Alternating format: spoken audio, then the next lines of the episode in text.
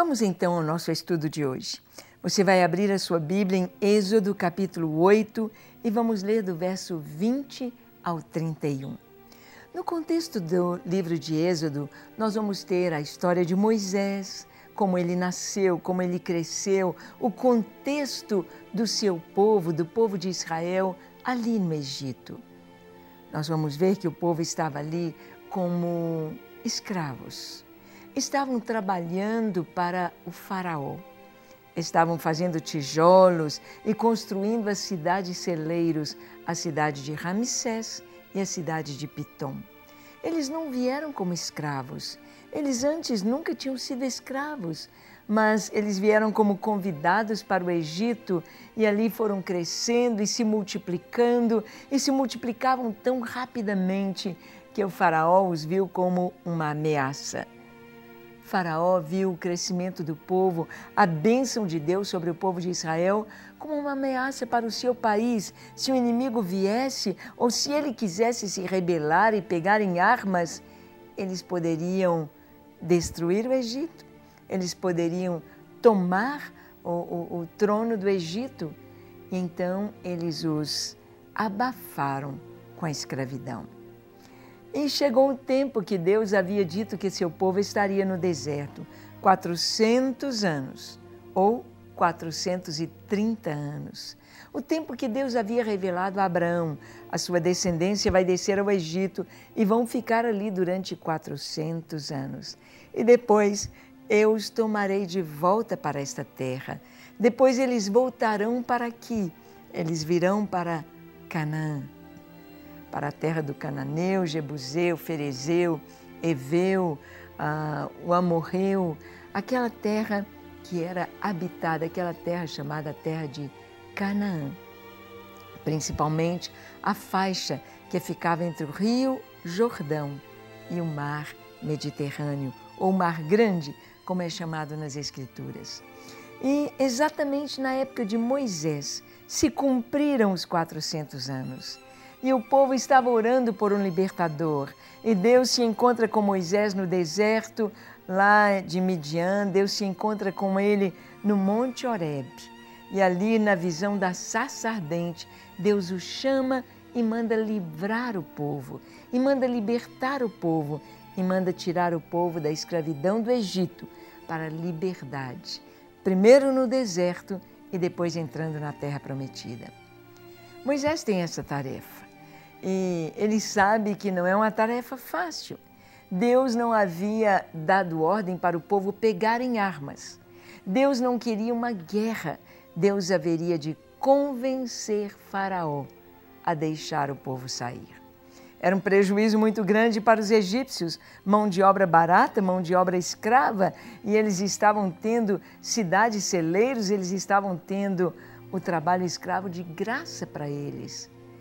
E então eles não permitiriam. É assim como eles entraram convidados, deveriam sair como convidados, com honra, com permissão.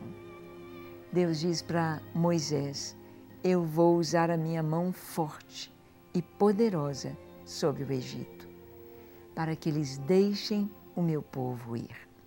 Essa história é tremendamente grande e maravilhosa. Vem as dez pragas sobre o Egito e aqui nós vamos ver a quarta praga, a praga das moscas. E vamos ver onde entra a oração nessa história.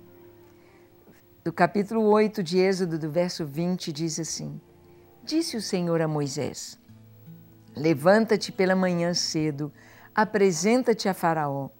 Eis que ele sairá às águas, e diz-lhe: Assim diz o Senhor: Deixa ir o meu povo para que me sirva do contrário, se tu não deixares ir o meu povo, eis que eu enviarei enxames de moscas sobre ti, sobre os teus oficiais, sobre o teu povo e nas tuas casas, e as casas dos egípcios se encherão destes enxames, e também a terra em que eles estiverem. Naquele dia, diz o Senhor, separarei a terra de Gozem, em que habita o meu povo, para que nela não haja enxames de moscas. E saibas que eu sou o Senhor no meio desta terra.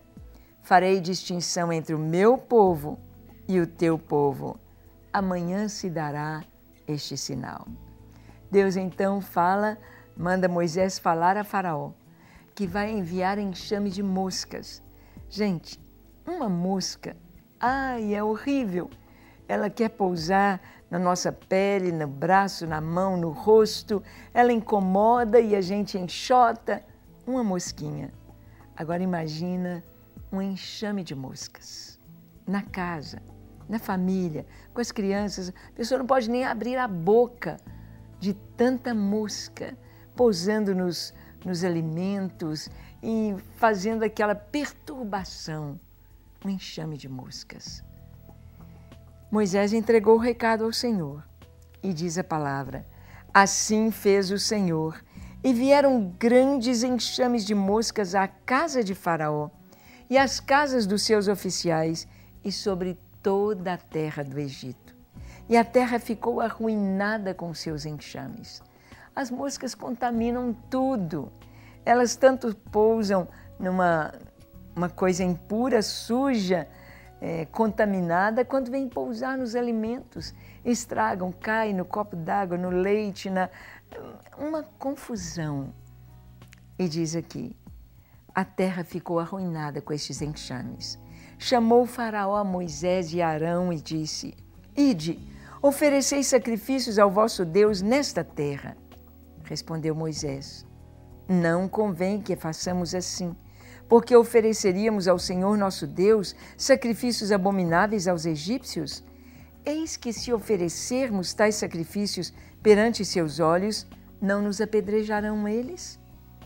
Para os egípcios, o bezerro de ouro, né, o bezerro era adorado e eles iriam sacrificar bezerros ao Deus vivo, ao Deus de Israel, ao Deus Criador. Eles seriam apedrejados porque estariam pegando os deuses do Egito?